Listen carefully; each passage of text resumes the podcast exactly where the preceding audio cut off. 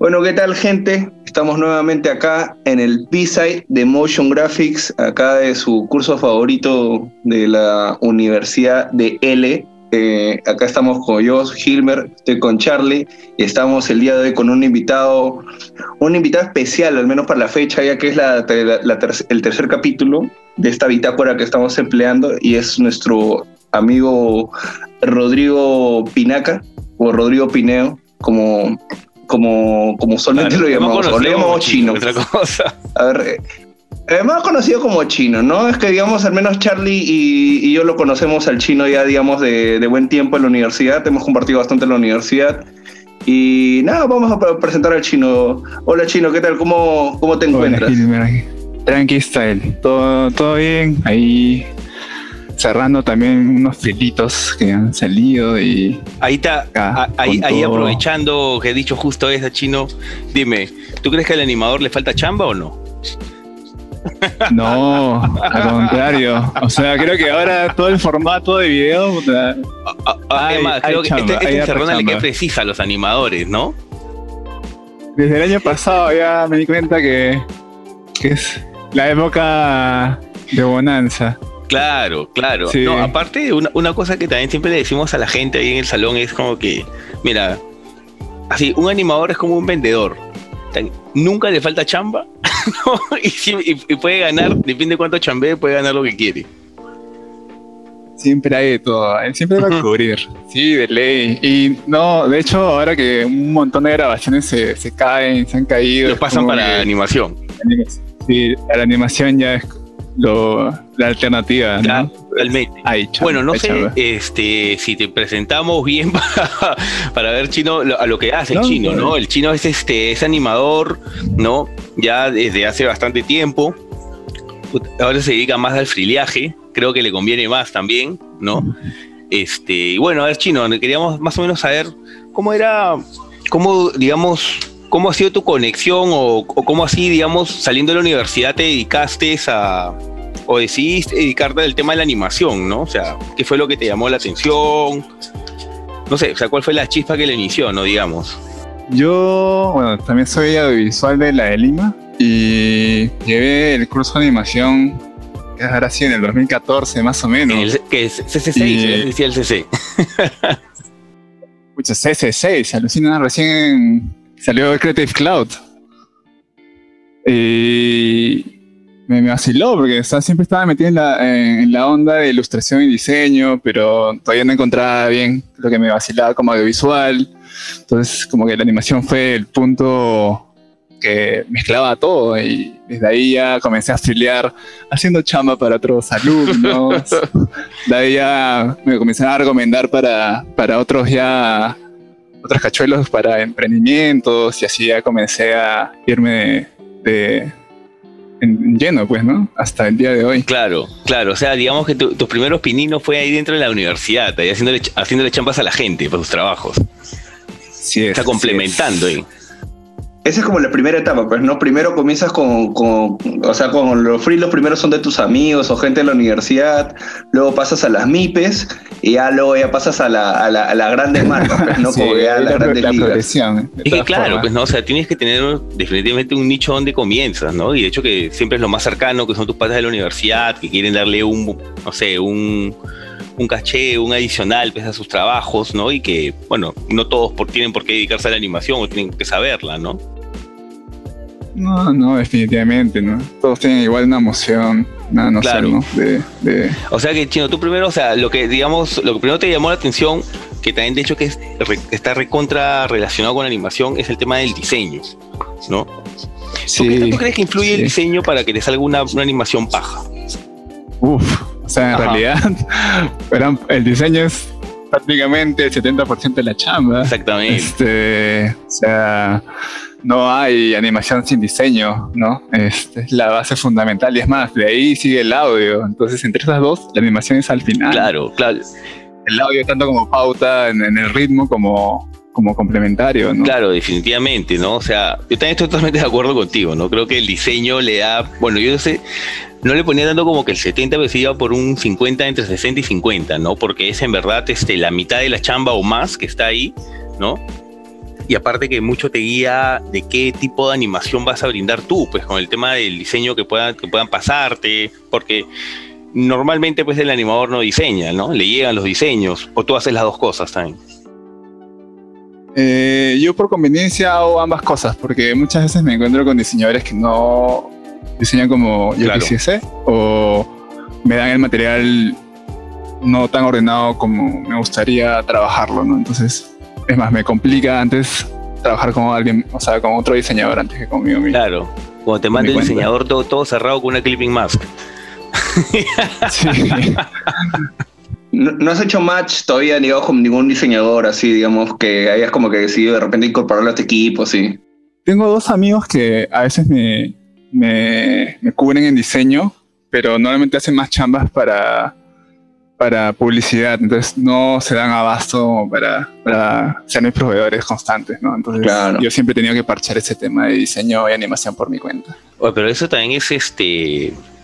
Bueno, imagino que si ya te tomas el tiempo también diseñando, pues el, el plazo para, para, realizar la chamba, o sea, lo extiendes, o sea, se extiende bastante, ¿no? Porque sobre todo cuando no sé qué tan seguido te pasará a ti, pero yo, yo creo que por experiencia propia sé que no es no es tan seguido que te diga el, cliente definitivamente el concepto que quiere desarrollar con su animación, ¿no? Simplemente quiere hacer una animación para su marca y punto, no te, te tira así a los leones. Te manda un par de referencias y ya. Un par de enlaces. Este, Como quiero esto, esto y ya. ¿Cómo es? Entonces ya, no, de, de todas formas tienes que decirle, eh, pucha, una etapa de, de preproducción, de diseño, y ahí corremos la animación. Se pueden hacer ambas como que más o menos este, entrelazadas, pero obviamente es mucho más tiempo que solo toma tu diseño y ya, ¿no? Sobre todo cuando tengo que hacer yo ambas cosas. Claro, definitivamente. Y no, yendo un poco, digamos, a tus inicios, así con el software, o sea, ¿cómo ha sido tu relación así directamente con, con el After Effects? Mm, en realidad bastante sedita, ¿no? Porque de hecho me parecía bastante pues, parecido en o sea, la fusión entre Photoshop y Premiere, ¿no? Trabajar tantos layers como timelines.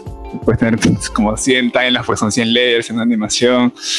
Y como al toque le agarré la fan a, a la animación, comencé a buscar cómo pimpear mi propio espacio, ¿no? Entonces ya cada vez se hizo mucho más fácil moverme dentro del software, en realidad. Eh, es más, o sea, de la pestaña default que está en After ya no me queda nada. Eso es otra cosa, es un Frankenstein, mi, mi after. Tú lo has acomodado ya, digamos, a, tu manera. Sí, sí, sobre todo porque a veces leo las cosas al revés o, o sea, como que me digo muy diferente. Entonces sí, me ha, ayudado un montón desde que el inicio he estado tan afanado que ya encontré como que la forma de optimizar mi propio espacio, ¿no? Claro, de hecho, o sea, pero digamos también, este, aparte de optimizar tu propio espacio, claro, porque tú vas viendo cuál es cuál es el flujo con el que hace las cosas, ¿no? Que te conviene tenerlo más grande, cosas por el estilo. Eh, me imagino que también usas harto scripts y plugins para chambear más rápido. ¿Qué tanto te ayuda eso a ti? Digamos que en chambas muy, o sea, express me ayudan un montón, un montón. Este, sobre todo para guardar mis propias curvas de velocidad o para poner algunas defaults eh, la gran mayoría de scripts que tengo son más de organización que otra cosa. Este, porque digamos que no hay una como que, que te haga toda la chamba. Pues, no, claro, o sea, son herramientas claro, pero una labor. En el día a día, este, por ejemplo, para texturizar, en vez de estar creando tu, tu alfa y texturizar cada cosita, ya hay algo para eso que automáticamente te, te ayuda a hacerlo más sencillo, tu galería de, texturas, guardar tus curvas, ¿no? Este, tus expresiones, guardar tus expresiones, eso me parece fundamental también. Absolutamente. Este, sí, sí, o sea, en verdad hay de todo, de todo, pero las de organización creo que son al final las que más te, ayudan, porque te ahorran demasiado tiempo. te ponen así más en vereda, ¿no? O sea, más para que ya netamente te dediques a animar, ¿no? O sea, como tú dices, hay algunas unos scripts o unos plugins que te sirven, digamos, para hacer texturas más rápido, te ayudan a organizarte, ¿no? Que te traigan vectores directamente tal cual estaban en el, en el Illustrator. Y no sé, o sea, dentro de todo esa. de todo eso, ¿qué, qué este, digamos, qué, ¿qué tipo de animaciones son las que sueles más trabajar? Digamos, o sea, más así como animación de personajes, temas de logo, de todo un poco, banners para, para, para canales, cosas por el estilo. Específicamente lo que más hago en base diaria son explainer videos a lo box. Eh, explicar temas, temáticas de manera didáctica. Y ahí ya obviamente hay una mezcla de, técnicas que uso. En general será un 30% rigs de personajes 2D y el resto ya full motion design, ¿no? Este, como explainer video, así como bots entre gráficas, infografías, entonces, y eso ya el estilo que yo más me vacila y obviamente ya más que nada porque me parece estéticamente genial es como la técnica de collage, ¿no? Este, entre texturas y calados este, y fotos, a mí me parece sumamente, no sé, llamativo como para explicarle. Y contrasta muy bien cuando tienes que que ponerlo en comparación con, con, puro vector, ¿no? Hay veces en las que me, piden hacer una gráfica de crecimiento económico de esta rocaza que se ve obviamente horrible, pero puedes darle a, ese, a esa curva, a ese fondo, algo ahí adicional respecto al tema, con una textura de collage, con una foto específicamente del tema. Entonces, hay, hay mucho que jugar, ¿no? Claro, y, Chino, tú digamos, este, en tu día a día, ¿qué tanto este, entras en sincro con los demás programas tipo como que Photoshop, este, Illustrator? Todo el día 24/7. ¿Le das igual de importancia a Photoshop, e Illustrator? Eh, Definitivamente, porque gran parte del, tema del calado eh, viene de Photoshop, entonces constantemente estoy ahí, porque hay veces en las cuales por, por tiempo tengo que calar el mismo after y con máscara, pero en verdad se hace mucho más pesado, entonces este, es mucho más rápido de la nada y hacerlo sumamente rápido con, con una tableta de dibujo que, que tengo. Lo calo en un 2x3 y, y, con un plugin ni siquiera tengo que exportar, o sea, importar el archivo, sino de frente se jala sin generar otro, otro, otro comp dentro de, del After. Entonces es, es casi intermitente, al toque, siempre actualizando de uno del otro. Chévere, chino. Este, Digamos, mira, y digamos, al menos compartiendo un poco la experiencia, digamos, que, que tengo del día a día de, bueno, como tú has sido mi ex roommate, o sea, eh, yo prácticamente he estado en un cuarto, digamos, encerrado haciendo música, y al otro lado estaba, estaba eh, estabas tú eh, animando, y al otro lado estaba el otro señor, este, Richie Camana, este, jugando, jugando videojuegos.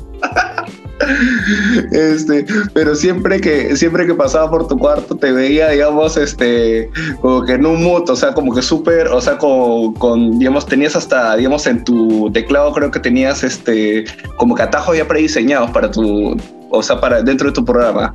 Creo que tenías algo así, ¿no? Sí, tengo, tengo varios, tengo varios, sí. Eso, eh, esos son esenciales, pues, ¿no? Para, obviamente, claro, por, tu flujo de trabajo, que cada vez se va poniendo más complicado con el tema de los tiempos, porque tú sabrás, Chino, que cómo son los tiempos en animación. ¿Cuánto es la paciencia y la dedicación que tienes que dedicarle a, este rubro? un montón, un montón. Y eso que ahora ya... Pucha, por obviamente ya constancia y práctica diaria eh, Ahora me lanzo, o sea, eso, por ejemplo, mi filo constante es hacer entre 3 y 4 minutos de video de motion, o sea, como explainer video toda la semana. O sea, claro. Estás con un ritmo achorado ahorita. Sí, sí. Y eh, aparte ya alguno que otro estilo extra, ¿no? Entonces... Claro, Chino, es fanático, del dobleteo, del dobleteo. Dobleteo, entonces cada cosa que te ahorra tiempo, pucha, es oro. Obviamente, claro. Este, y, Chino, una, una, una, consulta que me da curiosidad, digamos, tú en tu proceso, que digamos que estaba en, en el tema de la animación, digamos más vinculado con el after, porque no sé si utilizas otros programas también para animar, este ¿Cuánto es este, digamos, qué es lo que más te costó en ese proceso?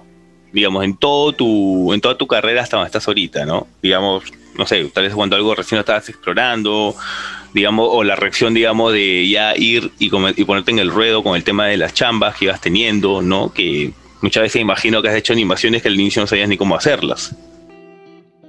Mm, yo creo que el reto inicial fue y creo que es el tema en cómo muchos abordamos al inicio es que siempre nos hemos nutrido un montón de tutoriales así dispersos en, la, en internet. Y obviamente es una técnica, una técnica, una técnica, pero conceptualizar cómo te puede servir más allá de ese tutorial y cómo poder juntar todos esos conocimientos en un proyecto específico, como que ese paso de saber una técnica y aplicarla a un proyecto específico y que tenga que cumplir un feeling y un, y un concepto tal cual, es el, el, reto que más me, al menos a mí me, me costó, sobre todo porque teniendo tantas aficiones como el diseño por sí mismo, la ilustración, tenía un montón de herramientas, pero no sabía cómo aplicarlas todas al mismo tiempo, ¿no? Este, entonces, cranear y con saber cómo aplicar todo ese conocimiento es sumamente fundamental, ¿no?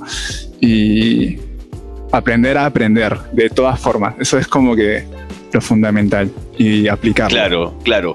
Pero digamos en, en, en, ese, durante ese proceso que claro, que básicamente es, claro, o sea, tutoriales, como tú dices, hay un montón y aprendes diversas técnicas. Y tal vez, claro, el reto va en cómo lo voy a aplicar yo, ¿no? Digamos, en chamba, en mi día a día, o cómo lo voy alucinando por ahí, ¿no? Eh, ¿Qué es lo que te dio, digamos, eso? Eh, sobre todo creo que nutrirme de otras chambas, porque eso es constantemente, entrenar el ojo. O sea, las referencias. No solo, oye, ajá, saber referencias, manejar estéticas, manejar estilos creo que nutrirse constantemente es también gran parte de lo que hace la chamba y saber conceptualizar, porque de todas formas mucho puede ser aislado aprendiéndolo por separado, pero cuando tú ves ya gente y chambas este, de todo tipo, todo tipo, tanto eh, chambas que sabes que más o menos sabes que son express, chambas que son muy, muy elaboradas, que se toman meses y tú, a ti te mandan a hacer una, una semana, como que saber ese ojo y entrenarlo y saber cómo aplicarlo con tus recursos, con tu tiempo, creo que ya comienza a, ser parte del loop de aprender, ¿no? Claro, definitivamente, ¿no? Y también se da también por el hecho de que la necesidad de tener que hacerlo siempre, ¿no? Porque, claro, o sea, el hecho que un aficionado, bueno, yo supongamos que, o sea, yo animo, pero no me dedico netamente a la animación, ¿no? O sea, no me siento tan ahorita tan tan obligado al día a día, ¿no? De enfrentar el after y meterle y estar dando ahí, dedicarle horas de horas, porque o sea, yo sé que una animación te, te puede, este, te puede como que hasta esclavizar, ¿no? Pero eso es este, también lo, lo paja, ¿no? Lo que te hace meterte y saberte las. ir descubriendo también un poco tu, tu propio estilo. De ley, de ley.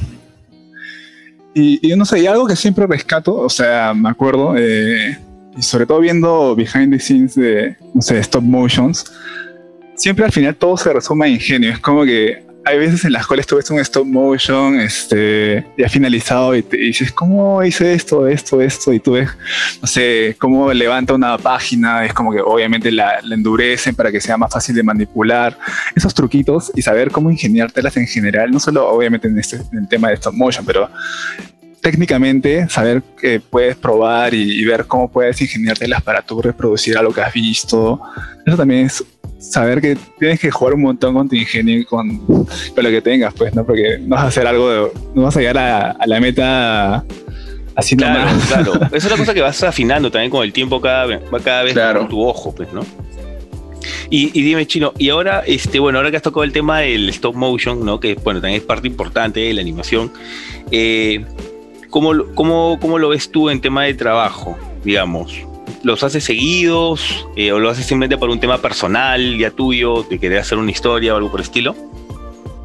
Bueno, estos motion he hecho poquísimos en realidad, pero a mí me parecen proyectos, pasiones muy geniales. O sea, en general yo creo que la animación es un capricho per se como chamba, porque es medio caro, ¿no? Dentro de todo, es mucho más sencillo, obviamente en tiempos no pandemia, salir a grabar, sale un producto fino. La animación siempre tiene como un contra, es como un capricho realmente. Este, y el stop motion lo es más porque toma muchísimo más tiempo, pero me parece como un, un ejercicio bien terapéutico.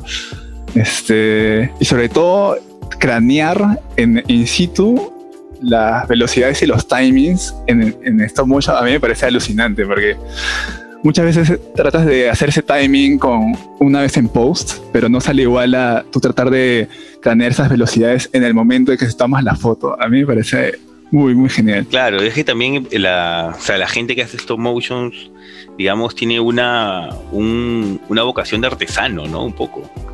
Sí, sí casi ya similar a los animales tradicionales también. Claro, ¿no? Es más, creo que todavía ellos son los que llevan a una hora el espíritu de esa animación tradicional, ¿no? Del ingenio y digamos de los recursos que puedes tener a la mano, ¿no? Porque lo máximo que vas a encontrar en el stop motion en temas digitales para que te ayude es un software que digamos que se especialice, ¿no? Tipo un Dragon Frame o los de los varios que hay, ¿no? Pero más allá de eso, todo depende ya de ti, del ingenio que tengas para poder hacerlo.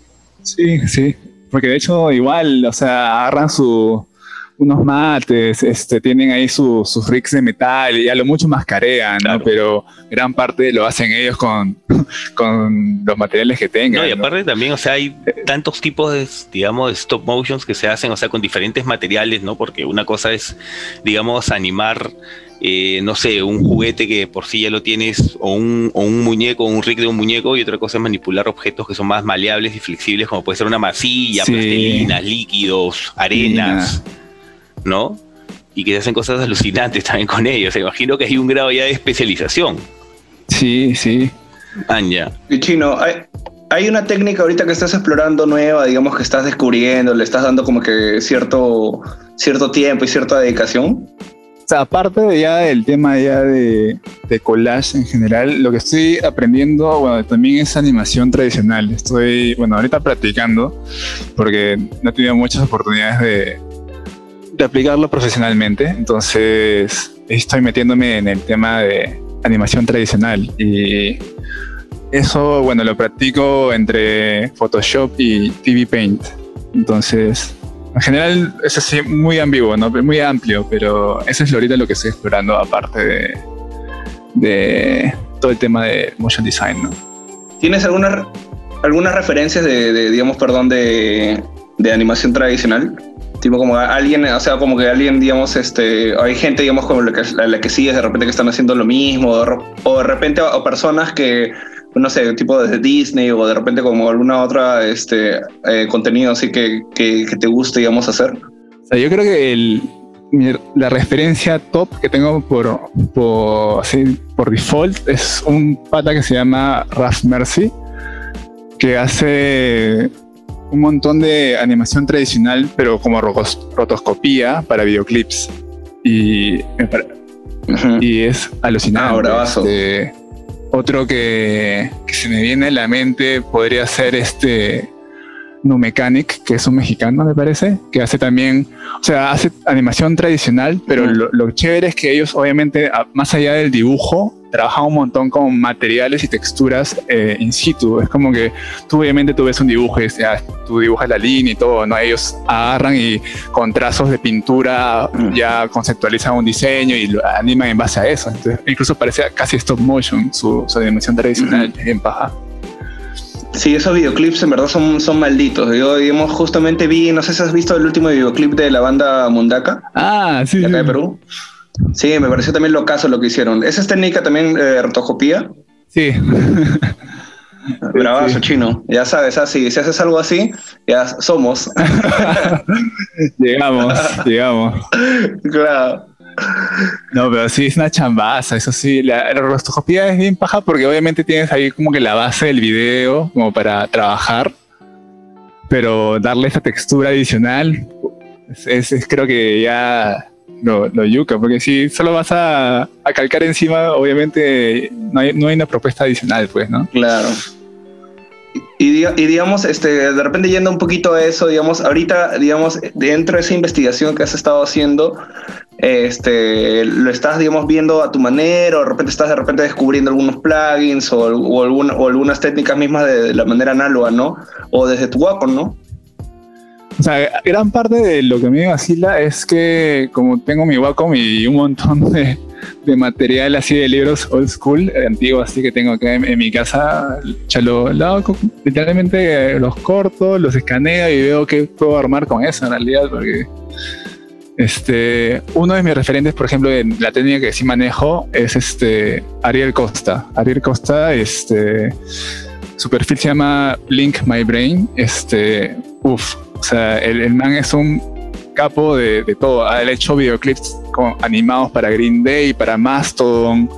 Este, ahorita creo que le he hecho uno a, esta marca de carros este, BMW, o sea, para que alguien así de con una técnica tan específica llegue a, a marcas y bandas tan grandes, cuando en verdad a veces que no, no, no apuestan mucho por la animación, a mí me parece alucinante. Entonces, este.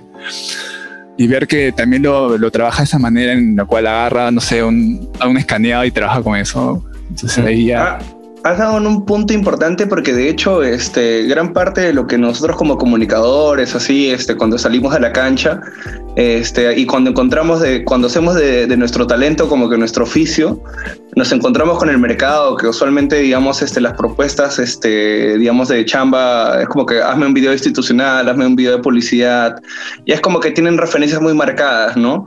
Sí, digamos, sí.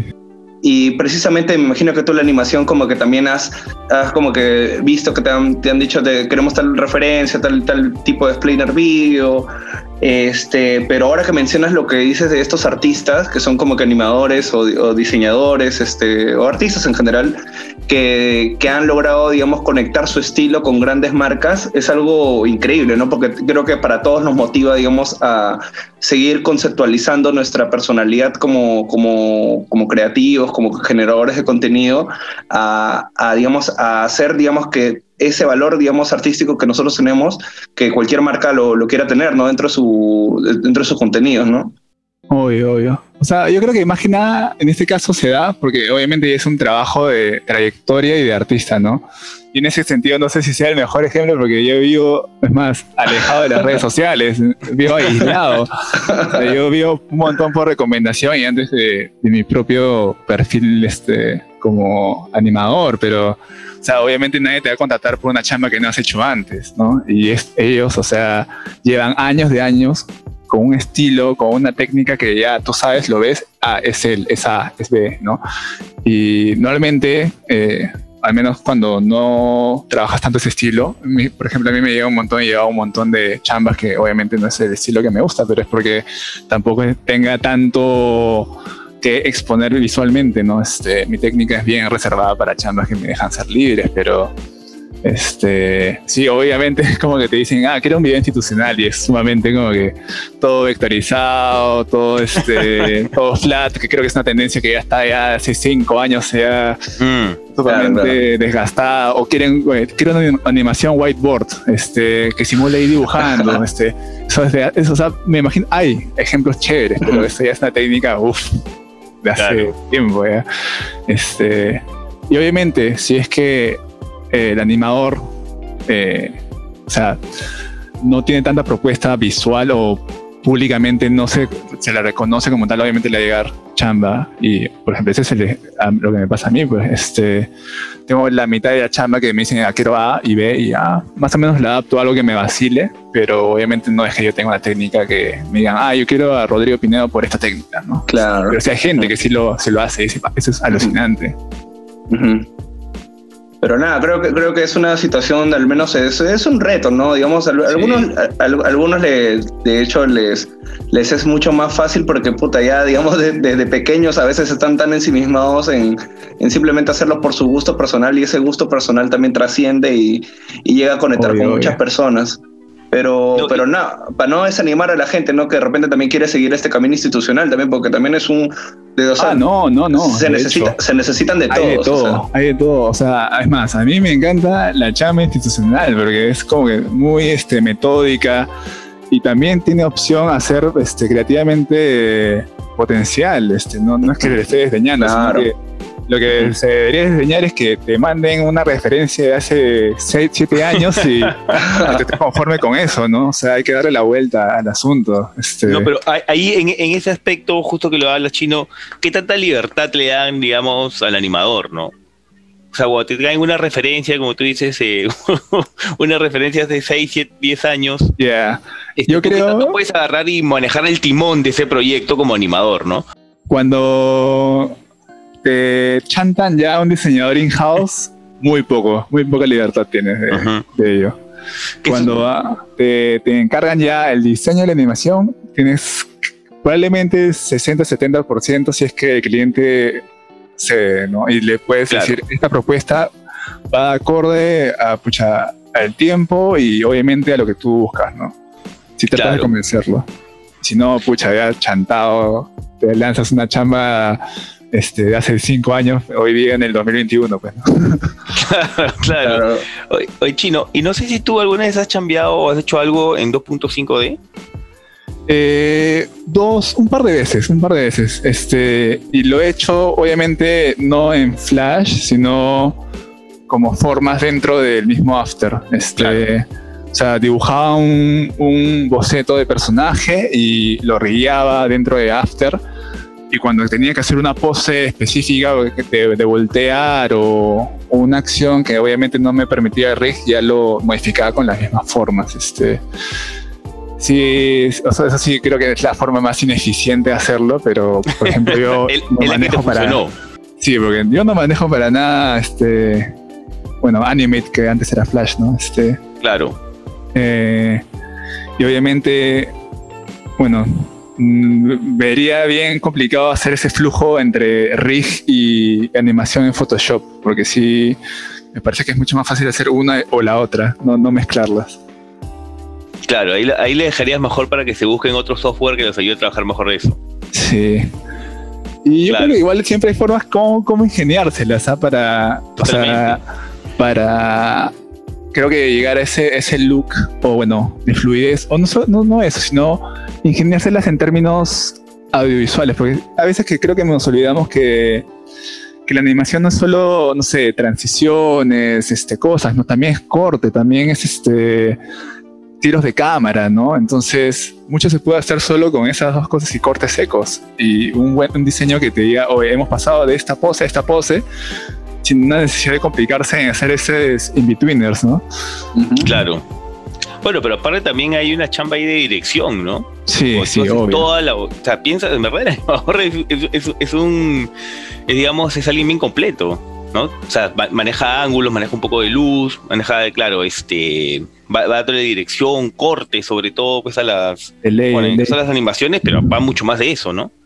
Sí, y creo que eso, gran parte, creo que, o sea, como tendencia y corriente actual, o sea, y es algo que ya lleva años, creo que ya años de años, es que en términos de, o sea, en terminología, el motion graphics ya queda chico, ¿no? Para lo que se hace, y el motion design como término es mucho más amplio, ¿no?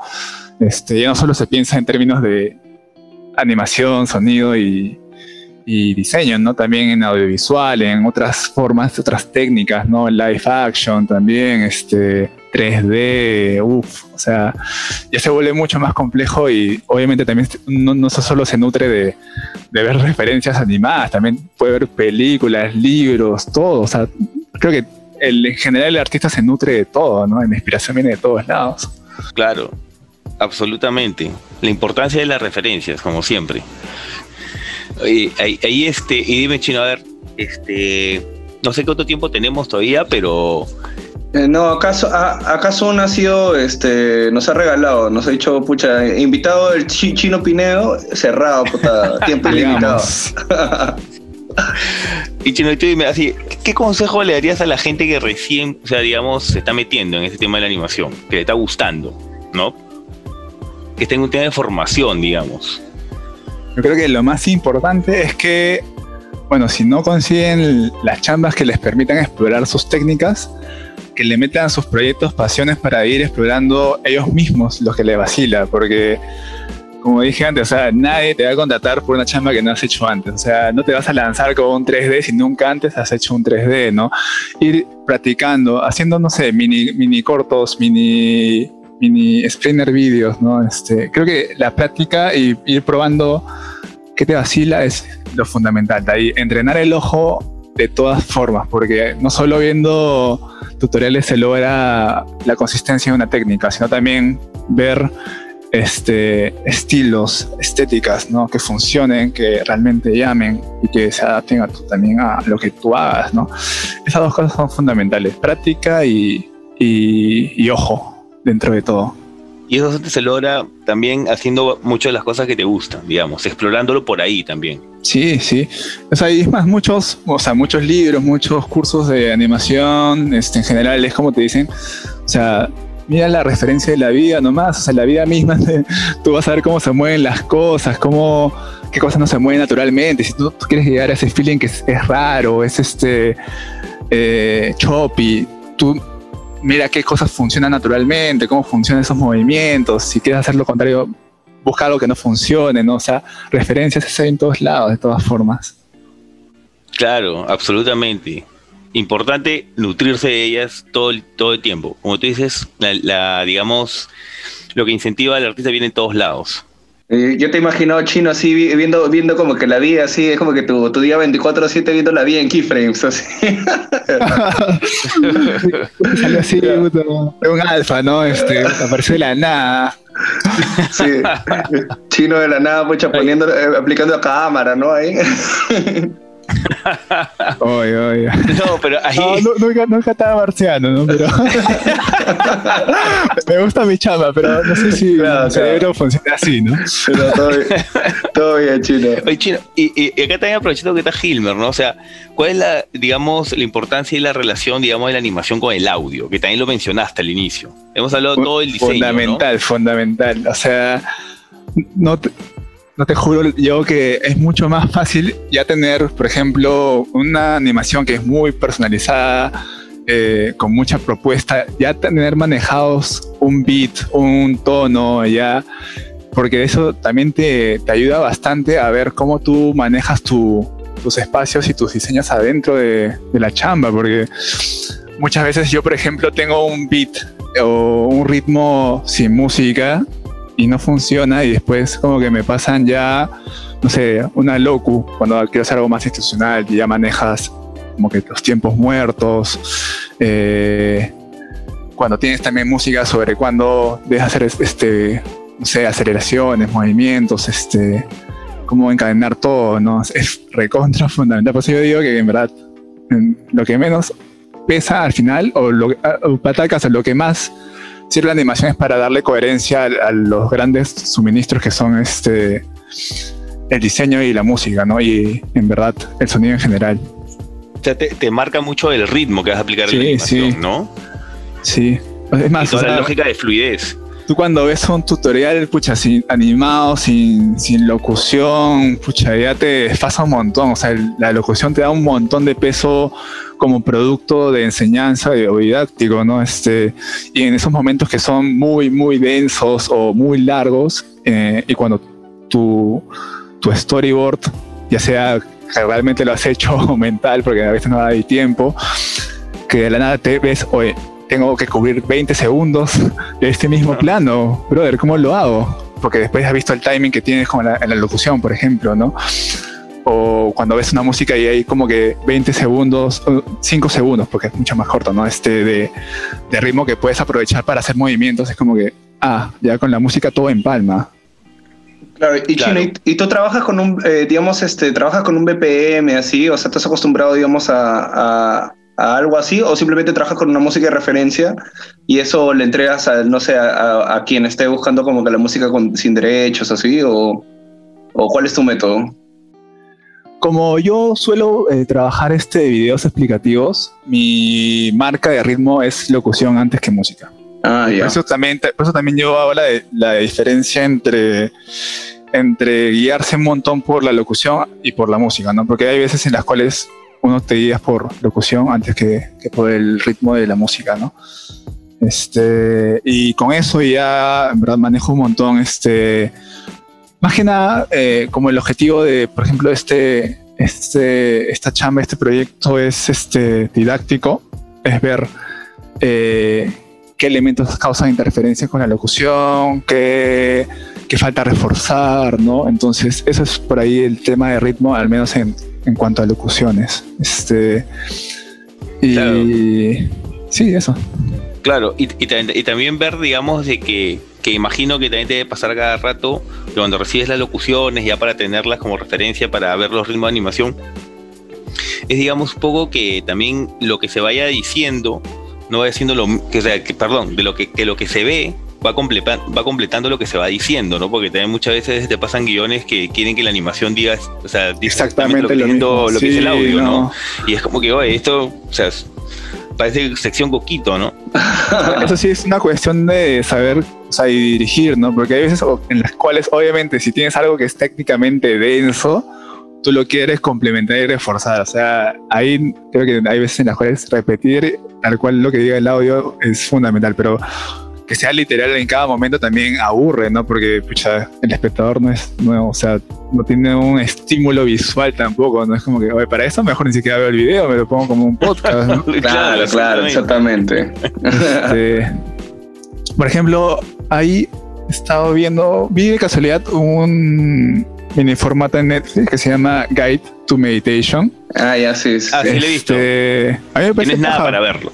O sea, es, este, no, a mí también me parece monstruo, pero justo lo que te quería decir, o sea, es algo que tú lo puedes ver con los ojos cerrados. Claro, porque justo. No estás viendo nada. Claro, porque la mitad del formato es como que ya, obviamente hay una, un, preámbulo bien chévere animado. Claro. La otra mitad es como que es un ejercicio de meditación y dicen cierra los ojos, mañas, y haces el ejercicio. Tú abres los ojos, es la misma animación lupeada, pero igual se ve bonita, ¿no? Este, claro. Y, aparte, como, es, esa animación al inicio te sirve para concentrarte, ¿no? Porque está hecho para gente que quiere aprender a meditar, no tiene ni una experiencia o no quiere caer en todas esas, todos esos dichos de que, bueno, siéntate con las piernas cruzadas en el suelo, ¿no? Hasta el cosa, ¿no? O sea, te ponen esa animación como para que tú arranques la meditación, que también es monstruo, ¿no? Lo han pensado totalmente. Sí, sí. O sea, al final siempre todo va a ser una cuestión de servir al concepto, ¿no? Y de reforzarlo, porque obviamente nada es que no hay una fórmula del 100% para todas las chambas, ¿no? Chino, absolutamente. Yo te he imaginado ya haciendo ahí tu, tu, nueva serie ahí en Netflix, a, a, Guide to Procrastination. A Guide to Procrastination, obvio. Y dice, buscando referencias, estoy viendo videos. claro. Un, un, loop de, un loop de un pata viendo videos de YouTube como que cinco horas, ¿no? sí, sí. Ahí tienes que ir recolectando consejos, pues chino. Tienes que ir todos los consejos de la gente. Sería recontra útil esa guía. Haga tu procrastination, no. en mi día a día también. Claro, de, de todo, de todo se genera el chino. Pero, Chino, ha sido, ha sido un gustazo en verdad tenerte en este programa. En verdad, este, al menos creo que yo y Charlie te consideramos puta, uno un buen animador, un, buen amigo y de hecho también este, una buena persona que profesionalmente se dedica a lo que sabe hacer bien, ¿no? Y, este, y nada, te agradecemos este, que compartas al menos experiencia en nuestro espacio y de hecho, no sé si tienes algunas recomendaciones, de, eh, algunas este, de repente para nosotros, ¿no? El, eh, como, como, o sea, digamos, tú no has llevado este curso y ahora de la universidad porque ese curso es nuevo, ¿no? Pero de repente, ¿qué cosas te hubiese gustado este, que te enseñen de repente en el curso, ¿no? Mm, yo creo que lo que más sirve y me ha gustado también. Bueno, de cierta forma es que obviamente cuando somos alumnos queremos hacer cosas que son como que volar al máximo, ¿no? Este, y obviamente siempre lo chévere es tratar de darle como que ese espacio para que ellos hagan lo que puedan, ¿no? Y eso sí es sumamente personalizado y saber como que qué, qué estilo puede servirle a alguien, ¿no? Este, mostrarle como que artistas o trabajos que más o menos le puedan vacilar y ver, como que darle ese empujón por esa técnica, ¿no? Porque eso sí no es como que hay un consejo único para todos, pero de ley no, darles las referencias como que de todo es, es lo que creo que llama la atención, ¿no? Claro, o sea, siempre brindarle como un apoyo guía, pues, ¿no? Sí, y sobre todo porque creo que muchas veces creo que cursos así antiguos trabajan con unas, con, no sé, ejemplos que ya son bien, bien antiguos. Claro, claro.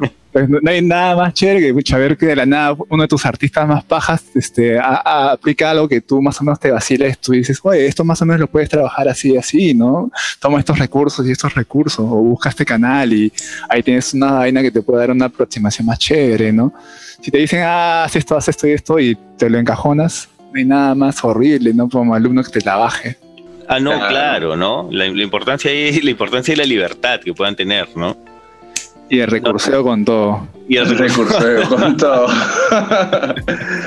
Bien, Chino. Muchas gracias, en verdad, por, estar acá con nosotros. Este, y nada, pues, Chino, ya ahí estaremos nuevamente en cuarentena, pero, pero acá, al menos desde el podcast Beside Motion Graphics. Nos vemos. bien, Chinito. Chao, Chinito. Gracias por, por estar con nosotros. Cuídate, un abrazo. Nos vemos, Chino.